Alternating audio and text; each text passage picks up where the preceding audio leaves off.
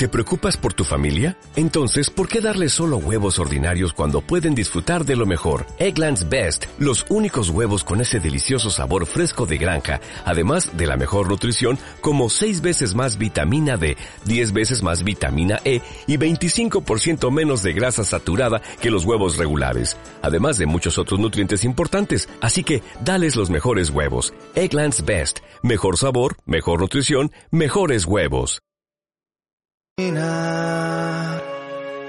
Des de ja fa cent anys, des de ja fa cent anys. I allò ahir em van dir que no podrem guanyar. Bueno amigos, bienvenidos aquí a Comando Che, al podcast valencianista de Nostro Sport, una semana más. Me voy a primero a presentar a mis compañeros. Tengo al otro al hilo telefónico a Jorge Ruiz. Hola Jorge, ¿qué tal? Buenas tardes compañeros, ¿qué tal? Muy bien, y aquí conmigo a Sergi Martínez. Hola Sergi. Hola José, hola Jorge. Bueno, y recordaros a todos que este podcast lo decimos siempre, posiblemente lo estés oyendo en Ivos, que vemos que es el que tiene más reproducciones, pero también lo puedes oír ahí en Spotify, en Google Podcast y en Apple Podcast. Y bueno, si no, lo puedes encontrar, por supuesto, en nuestresport.com y lo colgamos también en nuestras redes sociales, ¿vale?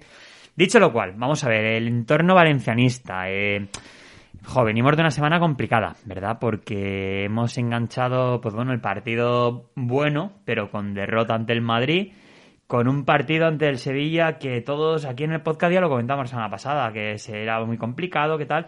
Pero yo personalmente, y ahora me decís vuestra opinión, yo, yo creía que, que el Valencia, bueno, pues iba a tener muy difícil sacar algo positivo de Sevilla, pero que iba a competir porque veía este Valencia enchufadísimo, con este efecto Bordalás, y lo cierto es que a mí me ha decepcionado un poquillo, ¿no? Fue una victoria, una derrota demasiado demasiado fácil, ¿no? A mí me recordado las partidas de la semana pasada. No competimos, o por esa lectura hago. Es decir, el Sevilla nos pasó por encima y fueron tres como podían haber sido, pues cinco. No sé, realmente no fuimos rivales para, para un Sevilla que a día de hoy, pues a mí me da la sensación de que es muy superior al Valencia.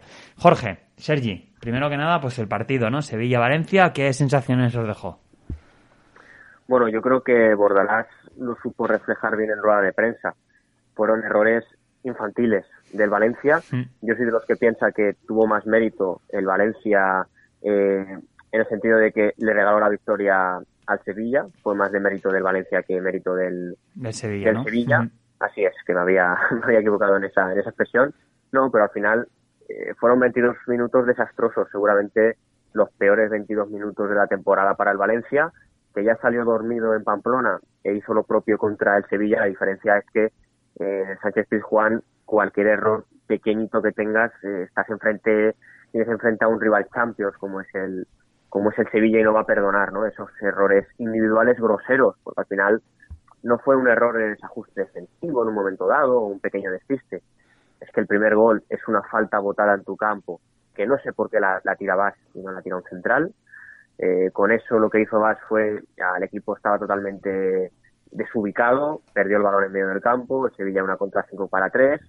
El segundo gol yo creo que poco más hay que, hay que añadir, con que lo veas repetido te queda claro que hay el error. Bueno, seguramente el Ato no lo hicimos antes, o Paulista se comió el bote, pero al final es un error del portero. Y el tercer tanto es un error de concentración, de no estar metido ya en el partido, de tener las piernas relajadas y un balón largo que nunca se tenía tampoco que haber lanzado porque tendría que estar un delantero eh, delante del balón. Pues bueno, le come la espalda a Rafa Mira al derete por velocidad y bate por arriba sin ningún problema Mamarrashvili. Luego sí que creo que la reacción del Valencia fue buena. No se desconectó del partido, que lo fácil ahí hubiese sido desconectar, eh, perder el partido 5 6 a 1 y bueno, y pensar en el sábado. Creo que el Valencia reaccionó bien, marcó muy duro, importante, el, el chico joven está dejando muy buenas actuaciones y el Valencia, pues bueno, sí que es cierto que el Sevilla ya jugando a medio gas, pero Valencia tuvo los- las suyas también para meterse en el partido. Lectura negativa porque pierdes, pero mm, nos vamos a quedar con que fueron los 22, 22 minutos eh, de despiste del Valencia y que son cosas que se pueden corregir. Bueno, Jorge, yo te veo, te he visto bastante optimista, ¿eh? Ahora hablaremos un poco esto de los fallos, tal, pero Jolín, yo. Era, a mí me da la sensación un poquito más triste. Es decir, yo no. Pasado el, arranque, los 22 minutos que tú dices, a mí sí que me dio un poquito la sensación de que el Sevilla tampoco apretó. ¿Sabes? Que ya iba 3-0, pues sí, luego fue el 3-1, pero, que, que no, no quiso. No necesitó tampoco apretar más, ¿no? Se vio muy cómodo y sí, el Valencia tuvo alguna, pero tampoco muy claras. No sé, me, me pareció un partido fácil para el Sevilla. A ver, es que. A ver, también hay que entender que con 3-0 en el marcador toda la carga de minutos y de cansancio que acumulan todos los equipos de la liga, es lógico que Sevilla también, bueno, pues apriete menos, ¿no? No, no, no le era, no era una necesidad para ellos eh, marcar el cuarto o el quinto, ya sabían que la renta era bastante considerable, pero luego con el 3 a 1 no recuerdo una ocasión clara del Sevilla para marcar el cuarto, y sí que recuerdo alguna del Valencia, como la de Fulquier, esa jugada personal que tiene, o varios acercamientos al área, aunque, aunque fueran sin, sin peligro entre, o disparos entre tres palos, sí cabe ya presencia del Valencia en campo rival, pero sí, el Sevilla obviamente bajó el nivel eh, competitivo. Eh, yo creo que salió un partido perfecto y redondo al Sevilla, marcó rápido, lo sentenció el partido en 20 minutos y luego pudo descansar. Soy optimista porque, como te digo, de los seis partidos que llevamos, pues bueno, el peor ha llegado contra el Sevilla en Sánchez Juan en un campo donde las últimas 22 veces que ha sido has perdido 16. Por hmm. lo tanto, eh, quiero decir, tampoco hay que quemar la falla, ¿no? Otra cosa es que si el sábado viene el Athletic Club y te golea, pues ahí ya sí que hay que hmm. sentarse y, ver qué pasa. Dices, bueno, puestos a perder partidos, ¿no? Al final hemos perdido contra el Madrid y el Sevilla, que aunque el Valencia fuera el mejor Valencia, nunca lo iba a tener fácil, ¿no? Bueno, pues Sergi, ¿qué lectura haces tú? No, a ver, yo también soy positivo. Ya dije en el anterior podcast que, que el Valencia podía permitirse perder estos dos partidos. Para mí, tanto Real Madrid como Sevilla en cuanto a plantilla son infinitamente superiores a la Valencia y más sumando las bajas importantísimas que tiene el Valencia Club de Fútbol como Thierry, como Gallá y como Soler. Entonces, evidentemente que me decepciona esos 25 primeros minutos del Valencia porque yo ya dijimos ¿no? en el anterior podcast que por lo menos iba a competir y sí que es cierto que en 25 minutos el Valencia ni se presentó prácticamente en el Sánchez Pijuán y aunque un equipo como el Sevilla, que es uno de los mejores equipos de la liga, pues te arrolla como te arrolló y te metió tres. Pero eh, yo evidentemente ni me voy a bajar de la bordaleta como muchos están haciendo ni nada. Para mí creo que firmaba con los ojos cerrados seguir quinto en la jornada en la jornada 6 de la liga. Eh, creo que el Valencia está haciendo un inicio de liga muy bueno y a mí evidentemente que puedes perder contra el contra Sevilla encima fuera de casa. Sí te decepciona un poco el hecho de no haber competido pero que el año pasado tampoco competiste, llevas dos años sin competir y esto va poco a poco. Yo creo que el partido clave es el sábado contra el Atlético de Bilbao y evidentemente que como dice Jorge tampoco voy a quemar la falla ya. Hmm. Bueno, antes de pasar a la previa del sábado, todavía respecto a este Sevilla Valencia, ¿vale? bueno, primero invitar a todos a que leáis la crónica que, hiciste tú, Jorge, viene con título Medio hora por olvidar, donde bueno, más o menos pues pones por escrito lo que nos has ido contando, ¿no? De, de estos primeros minutos donde regalamos. A ver, eh, siempre es desagradable, injusto, las dos cosas, ¿eh? Señalar a una persona, a un jugador, y encima a un jugador de tu equipo, pues porque no hay lugar, eh, se gana y se pierde, pero hay veces que, joder, que hay que hacer crítica deportiva.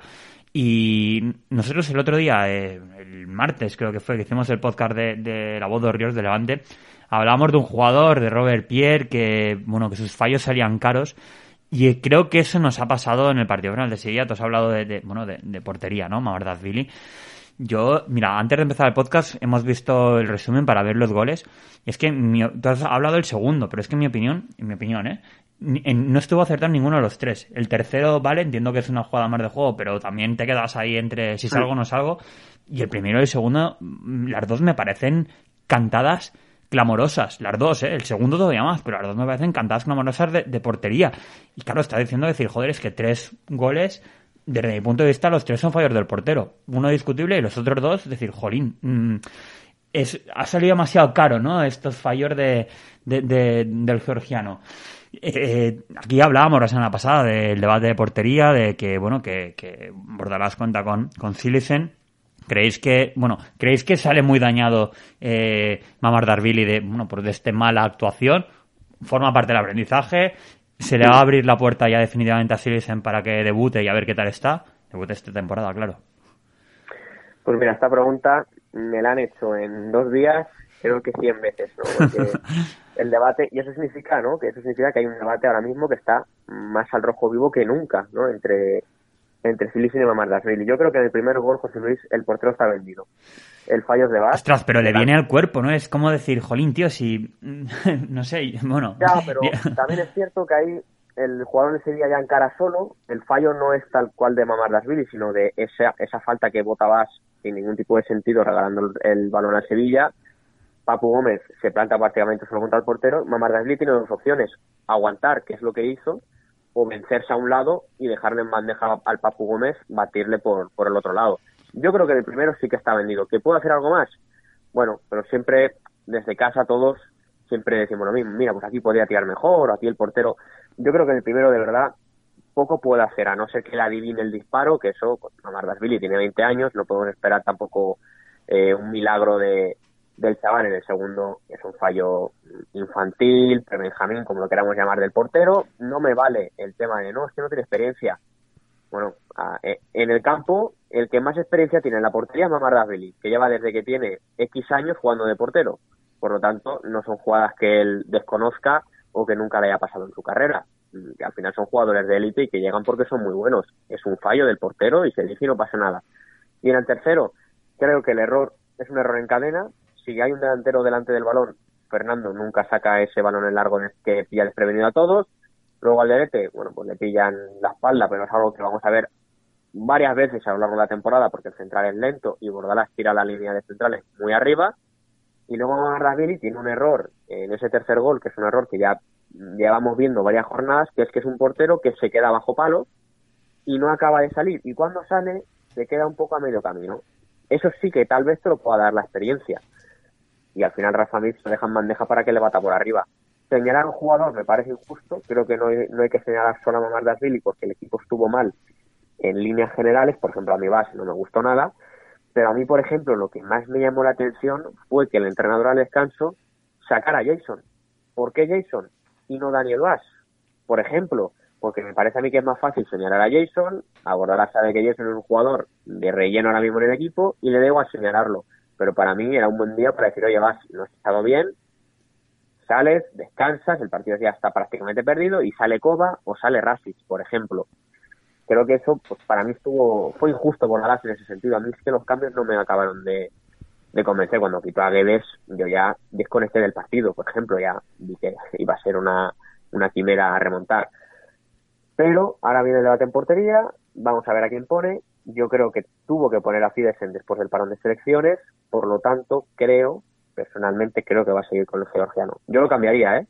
Pero creo que va a seguir con él. Ostras, ¿crees que va a seguir? Hmm. Yo, yo, yo, también creo que va a seguir porque es echarle al portero, al joven portero georgiano a, los leones y creo que creo que después del Bilbao sí que ah, del Athletic Club creo que sí que va a cambiar el portero pero creo que ahora eh, el partido ya es mañana es sábado que son dos días o tres de los que ha pasado del partido de Sevilla entonces creo que va a seguir contando con Mamardashvili. Y en cuanto al portero, ya dije el partido contra el Real Madrid, que para mí el segundo gol de Real Madrid es cantada suya. Y para mí, pues este, en este partido también comete varios errores, sobre todo el segundo gol, que para mí son clamorosos y que, y que en este tipo de, de liga y a este nivel es que te condenan el partido y pierdes puntos. Eh, yo también me gustaría saber si estos, estos tres goles se lo meten a Chaume, lo estamos lapidando. Hmm. Entonces, pues a mí me parece Mamardashvili un gran portero, pero Valencia no espera a nadie. Estos errores lleva ya dos partidos o más cometiendo una serie de errores y dos partidos que te están costando puntos. Para mí el cambio de portero tiene que ser ya. Eh, creo que no lo va a hacer Bordalás por el tema de darle, no quitarle la confianza a ser un chaval con 20 años. Creo que va a seguir dándole minutos, pero eh, yo creo que el portero titular tiene que ser Zilesen, porque para mí es mejor portero, lo he dicho desde el principio. Pero esto no quiere decir que ya no quiera mamar Dashvili y nada. Para mí tiene que ser el futuro del Valencia Club de Fútbol. Pero ahora estamos viendo el presente. Y para mí el presente es que el portero titular este sábado, para mí, tiene que ser Cilesen. Hmm. Bueno, eh, va a cumplir 21 años el 29 de septiembre. Es decir, de aquí nada su cumpleaños. Aprovechamos para felicitarle.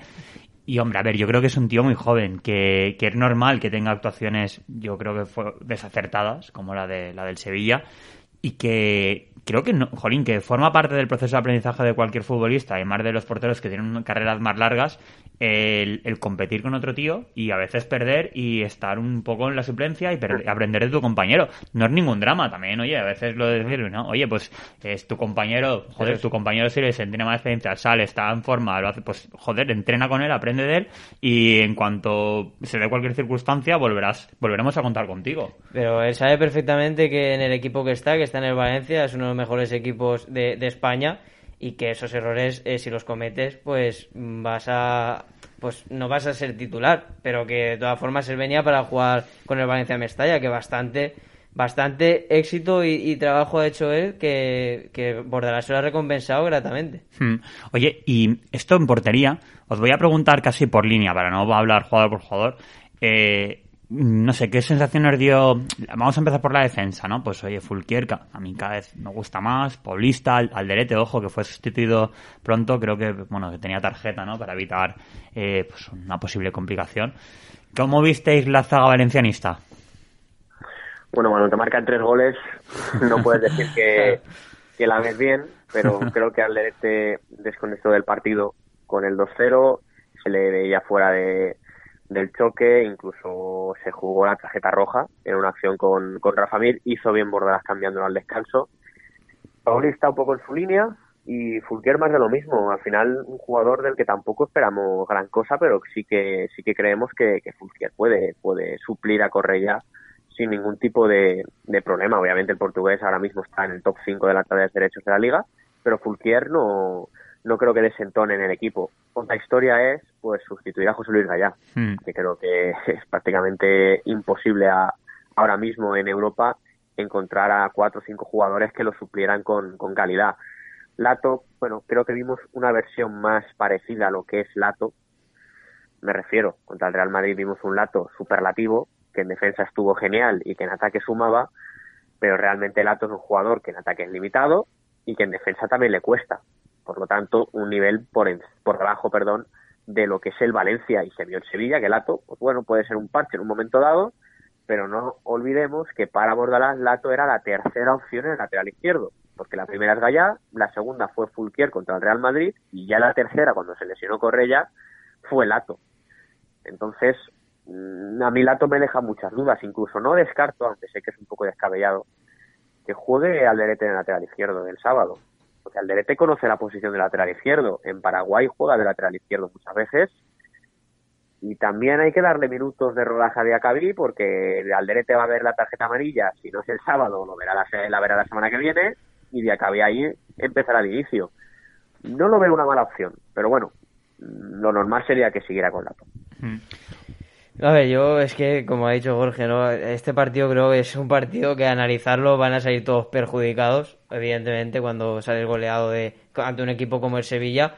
Pero hombre, yo creo que la defensa ha estado bien eh, estos partidos. Fulquier ya lo decíamos, ¿no? Cuando ya se fichó, cuando fichó por el Valencia, que era un jugador que no te iba a dar un 10, pero tampoco un 4, que era siempre un nivel medio, como lo ha demostrado en el Granada, lo ha demostrado en el Getafe, y lo va a seguir siendo pues un jugador de ese estilo. Y luego a mí Lato, pues yo siempre con Lato, pues hombre, me cae muy bien el chaval, pero sí que es verdad que para mí, bueno, hay una diferencia abismal en cuanto a allá, creo que no se puede comparar. Y luego también, bueno, sí que tiene partido, me sorprendió bastante contra el Real Madrid porque llevaba tiempo sin jugar y para mí jugó muy bien. Pero este partido pues ya se ha visto sus carencias y, hombre, yo creo que va a seguir contando con, con Tony Lato, creo que es lo más lógico y tampoco mover mucho, porque Bordalás es de un once fijo y no creo que, haga experimentos.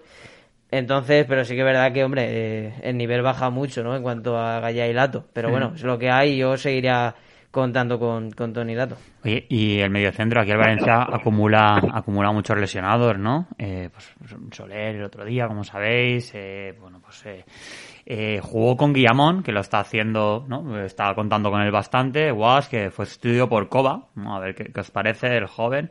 Eh, Jason, que estuvo titular, pero bueno, fue estudio en el minuto 45 por, por Yunus. Mm, ¿Qué os parecieron, qué os pareció el medio centro y qué os parecieron los cambios de, de Bordalás?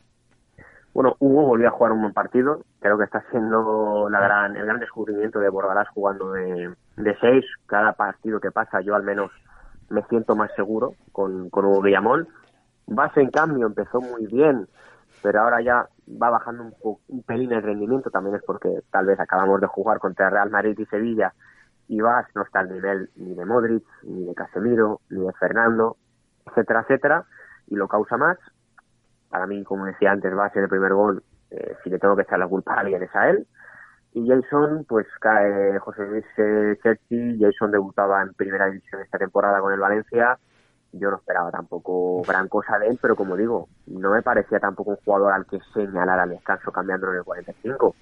Tal vez lo puso porque sabe que Yunus no está para jugar más de 60 minutos seguidos y dijo, mira, ponga a Jason que no va a molestar, que él va a ayudar en defensa y que en ataque alguna jugada trenzada puede puede llegar a puede llegar a pisar área y luego ponga a Yunus, como que entendió eso él y luego por izquierda Hugo Duro que ya le ha quitado la titularidad a Chelsea eh, ninguna duda, vamos. Yo creo que para abordar Hugo Duro es titular indiscutible ya en el Valencia Club de Fútbol. Los cambios, bueno, eh, como te decía antes, cuando cambió a Vélez, yo ya ni por hecho que Bordalás eh, cerraba el partido y me pareció bien el de Acabí para darle minutos porque sabe que va a jugar próximamente y sobre Coba mm, más que más que destacar la salida de Coba destacó la ausencia de Eurorasi yo creo que fue que fue un palo al serbio. Mm, mucho va a tener que cambiar Rasic para jugar en Valencia, ¿eh? al menos en el de Bordalás.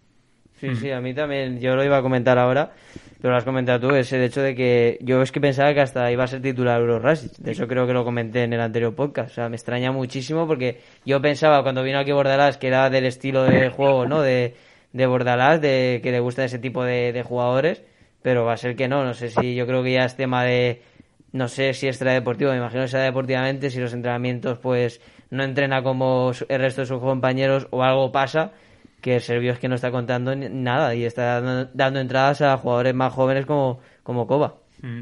Y bueno, eh, bueno, pero no te corte nada, yo es que lo de Jason pues también opino igual que él, no estuvo peor que otros que estuve, estaban en el once titular, pero hombre, es que tampoco me, espero nada, es que es lo que hay. La única buena noticia, ¿no? Pues Hugo Duro que se está destapando como, como un goleador, ¿no? No está faceta goleadora, eh, es que el tío está en racha, a ver si le sigue. Oye, y adelante os sorprendió, porque creo recordar, Jorge, que tú decías, bueno, en Sevilla igual Marco André entra desde el principio. no sé si dijiste eso, me suena a mí. Eh, os sorprendió que, bueno, que fuéramos, al final fuimos Guedes y Maxi, Guedes y Maxi como siempre, y la sustitución de Guedes por Marco André en el 67. A mí lo que me sorprende es que Maxi eh, tenga tanto crédito en el Valencia y que pueda jugarlo todo sin que nadie le Jorge, a mí, a mí, también, tío, tienes razón. Yo, jolín, habría que darle un, o sea, un toque de decir, tío, déjalo sentado algún día, ¿no? Que se ponga las pilas. Bueno, continúa, que, interrumpido. No, no, tranquilo, tranquilo. Es que pasaba igual con Javi Gracia. Eh, se tiró 3-4 meses sin marcar. Totalmente. Y jugaba. Hmm. Y jugaba. Y Manu Viejo salía y marcaba goles y no jugaba.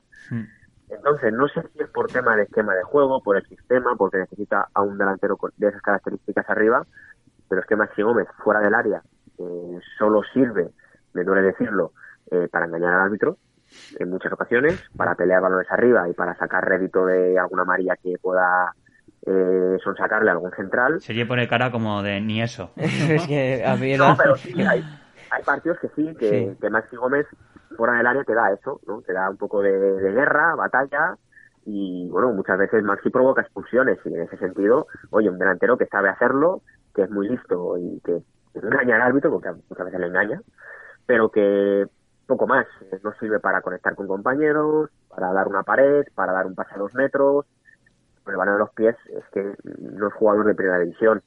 Y luego en el área, que es donde le pedimos que sea determinante, no lo está haciendo, al menos desde que llegó al Valencia. En el Celta sí que cada balón que tocaba iba para adentro, pero aquí en el Valencia es que creo que son 80 partidos, 18, 19 goles. Pues son números de un delantero que no tiene nivel para, para el Valencia. Yo ya me empezaría a cuestionar si fuera Bordalás, poner arriba a Guedes con Hugo Duro. Me parece una buena dupla. Hugo Duro al final no deja de ser delantero. Guedes, todos sabemos de lo que es capaz. Y por izquierda, bueno, pues pones a Marcos André o pones a Chorizo cuando esté bien pero que Maxi Gómez tenga ese crédito de jugarlo todo, que nadie ni siquiera le esté pisando los talones ni ponerle nervioso, bueno, pues no, no lo acabo de entender. Es un jugador conflictivo en el vestuario, porque ya se ha visto con Celades lo que, que casi agarra las manos, y con Javi Ángel también tuvo algún desplante, pero oye, te tienes tú también que hacer, que hacer valer, y si no el campo no lo demuestra, pues el jugador es el banquillo, como el propio Marcos Andrés, que yo ya lo empiezo a ver un poco desesperado al hombre, por jugar en banda y porque no, no le está dando minutos. Y bueno, Manu Vallejo que sale el otro día, juega 10, 5 minutos, no sé qué espera de él, sinceramente. Mm, sí, totalmente. A ver, yo en cuanto a la titular de Marcos André, también lo decíamos por Hugo Duro, porque Hugo Duro acabó, si no recuerdo mal, con un ventaje en la rodilla contra el Real Madrid. Igual estaba, sería duda, pero al final titular y para mí es de lo más destacado de, de este partido. Bueno, el más destacado, evidentemente. Y yo en cuanto a Marcos André, la verdad es que no entiendo por qué no le da la titularidad. Es que con Maxi Gómez pues es extraño, ¿no? Como comentaba Jorge, con todos los entrenadores cuentan con él. Y Marcos André, que se supone que era petición expresa de Bordalás, que tanto costó su fichaje, dos, tres semanas, y no ha jugado un titular. Yo no sé tampoco, tampoco lo veo mañana sábado titular. O sea, no sé dónde lo va a colocar, porque creo que va a seguir contando con Maxi Gómez. Pero sí, lo de delantero uruguayo, bueno, yo me reía antes con lo que decía, porque es que a veces yo creo que los árbitros ya le han pillado la matrícula a Maxi Gómez y para mí no se le da muy bien hacer... Sí, a veces provoca expulsiones, tarjetas amarillas, pero vamos, eh, si lo comparas con otros delanteros de ese tipo, vamos, eh, la diferencia es, es muy grande. Pero bueno, yo creo que va a seguir contando con el uruguayo que desde luego, mm, vamos, mm, su faceta goleadora no la está demostrando aquí en Valencia. Hmm. Bueno, pues oye, antes de, hablar de, bueno, de la, de la previa ante el Athletic, recordemos ¿no? que jugamos aquí en, en Valencia eh, el sábado 25 de septiembre a las 4 y cuarto, ¿no? un partidazo, el reencuentro con Marceno, que hablar de pues bueno, de una, no sé ni cómo definirlo, de una presentación que aconteció ayer jueves, día 23, donde Miguel Zorío, ex vicepresidente de Valencia, convocó a los medios. Yo la verdad es que solamente he visto la, convocatoria, no leí, no, no, he podido leer después, ¿no? Ah, luego también daré mi opinión.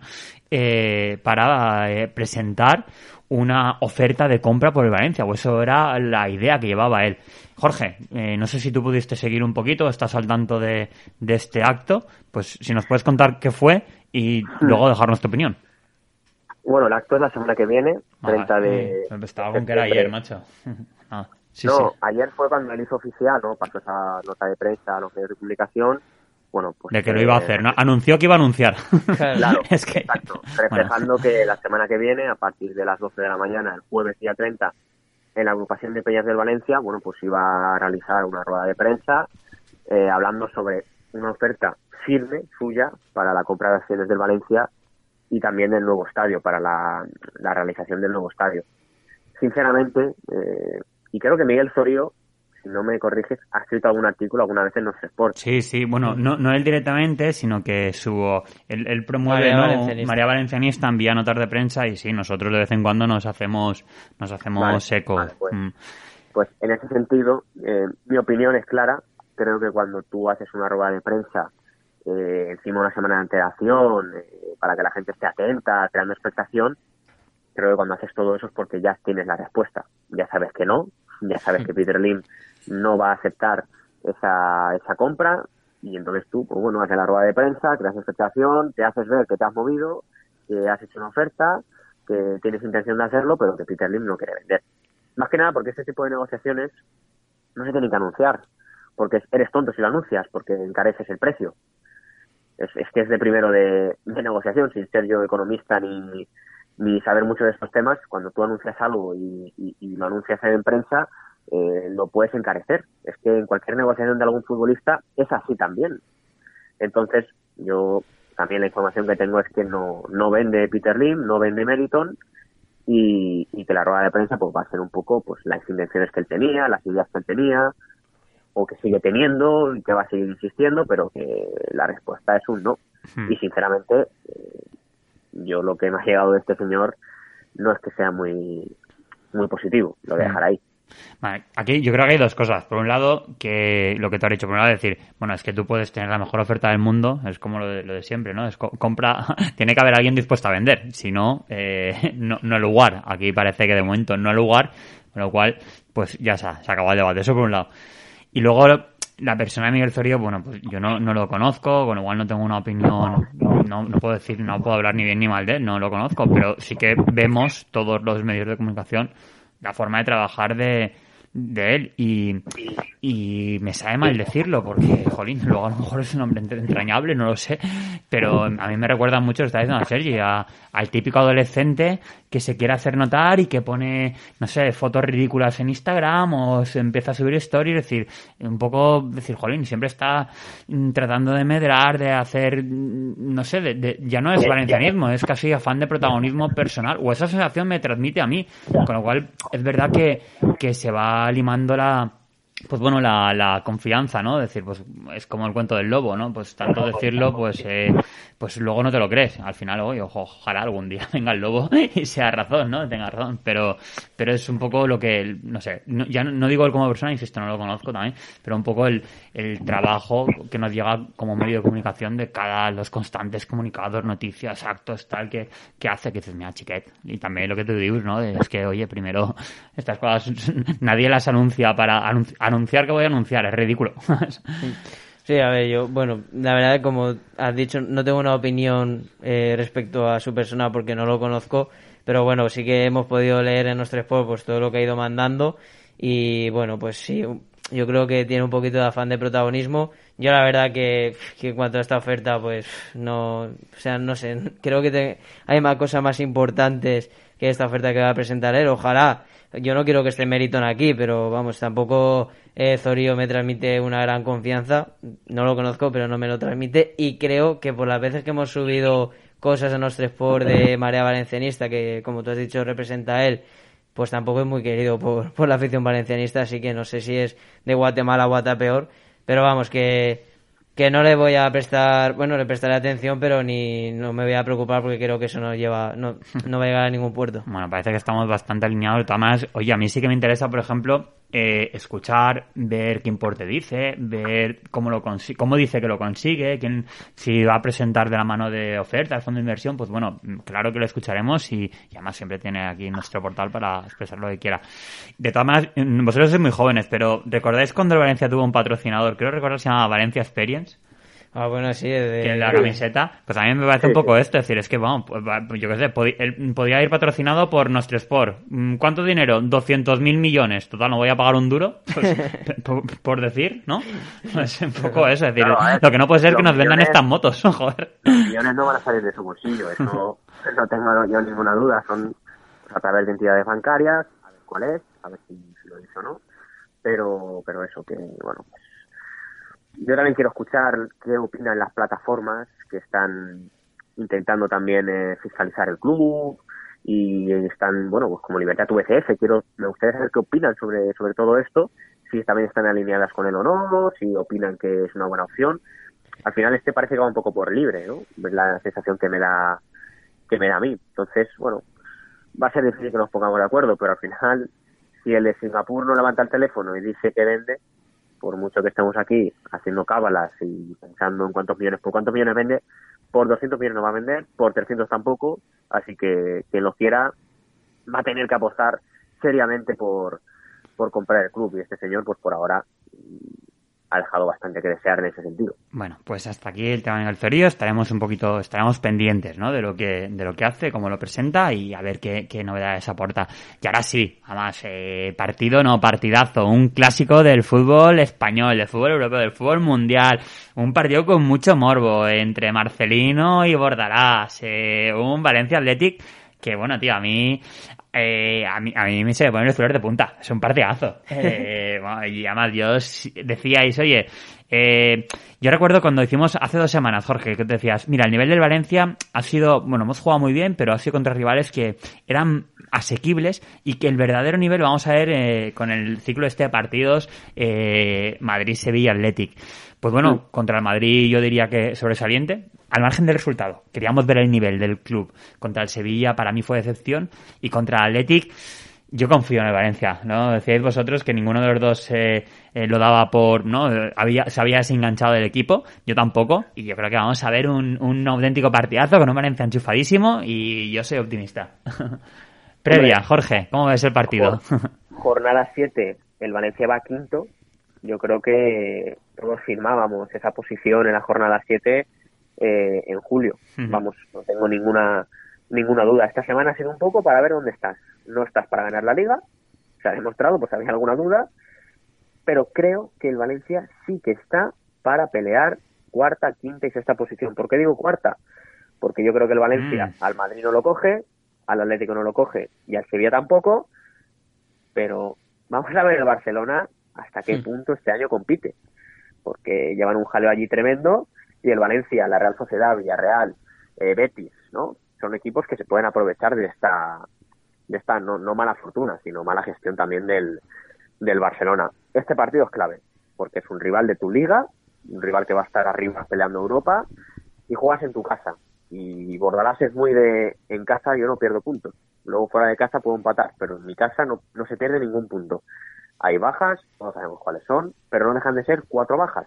Tampoco hay que hacer un drama por porque el Valencia tenga cuatro bajas, el cansancio, etcétera. Todo el mundo está cansado, todos los equipos. Y Marcelino viene a derrotar siete futbolistas, así que allí ellos también han tenido que, que descansar alguno de ellos porque no les daba para más.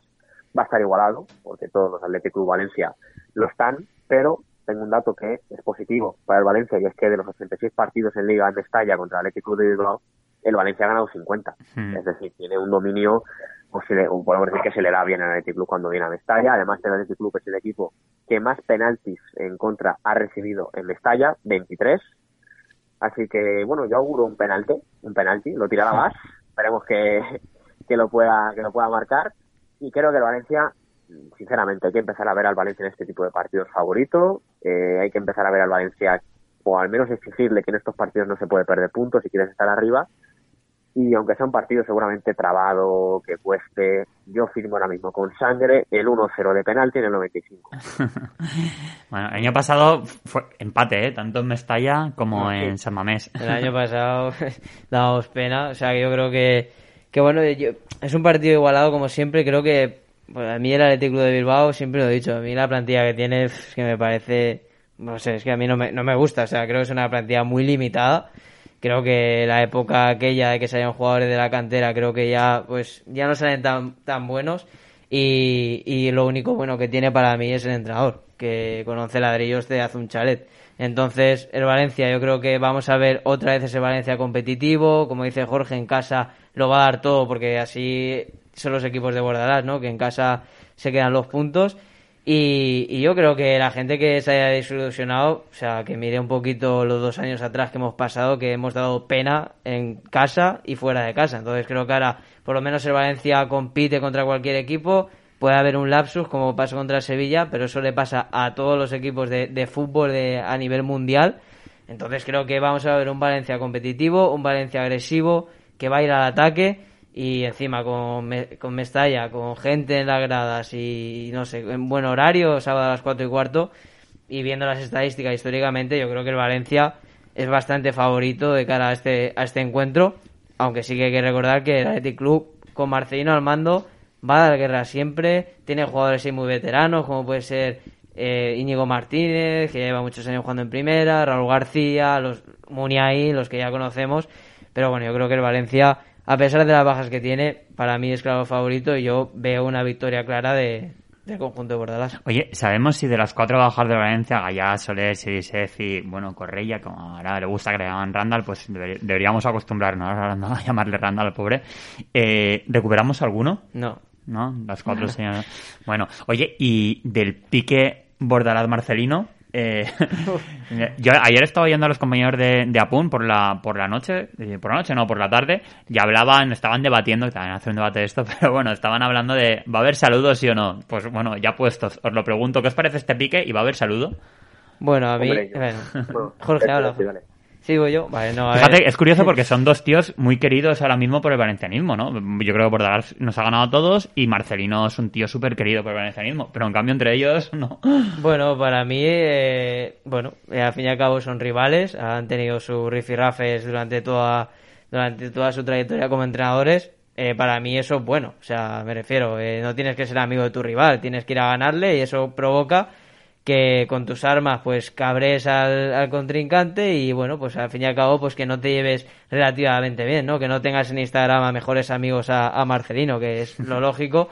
Y bueno, a ver si habrá saludo o no, la verdad es que no me interesa. Lo, que, lo único que me interesa es que el Valencia se ve los tres puntos. Para mí, Marcelino me hizo ser el hombre más feliz de, mi, de, de la vida, ¿no? Aquel, aquel día en la final en el Benito Villamarín, siempre estaré agradecido. Pero ahora soy de la Bordaleta y quiero que gane Bordalás y Marcelino que le vaya muy bien, pero que mañana pierda. muy bien, Sergi. Jorge, Ahora ¿algo que añadir? Yo creo que ahora salud no, eh, creo que son rencillas que ya se habrán solucionado con el paso del tiempo. También te digo que mi entrenador es uno, se llama José Bordalás, y ahora mismo yo defiendo sus intereses eh, de arriba a abajo. Marcelino que le vaya muy bien, se le aplaudirá en Mestalla, por supuesto, porque se lo ha merecido igual que otros muchos entrenadores, pero es que me, da- me da exactamente igual cómo le vaya a Marcelino, a- al equipo al que entrene, si no se llama Valencia. Por lo tanto, no hay ningún debate. Es que se está creando un debate que no que para mí no tiene mucho sentido. ¿Se le tiene que aplaudir? Por supuesto. Claro. Igual, que le, igual que se le aplaude a Benítez, igual que se le aplaude a Ranieri, Es que no a Vicente. Flores.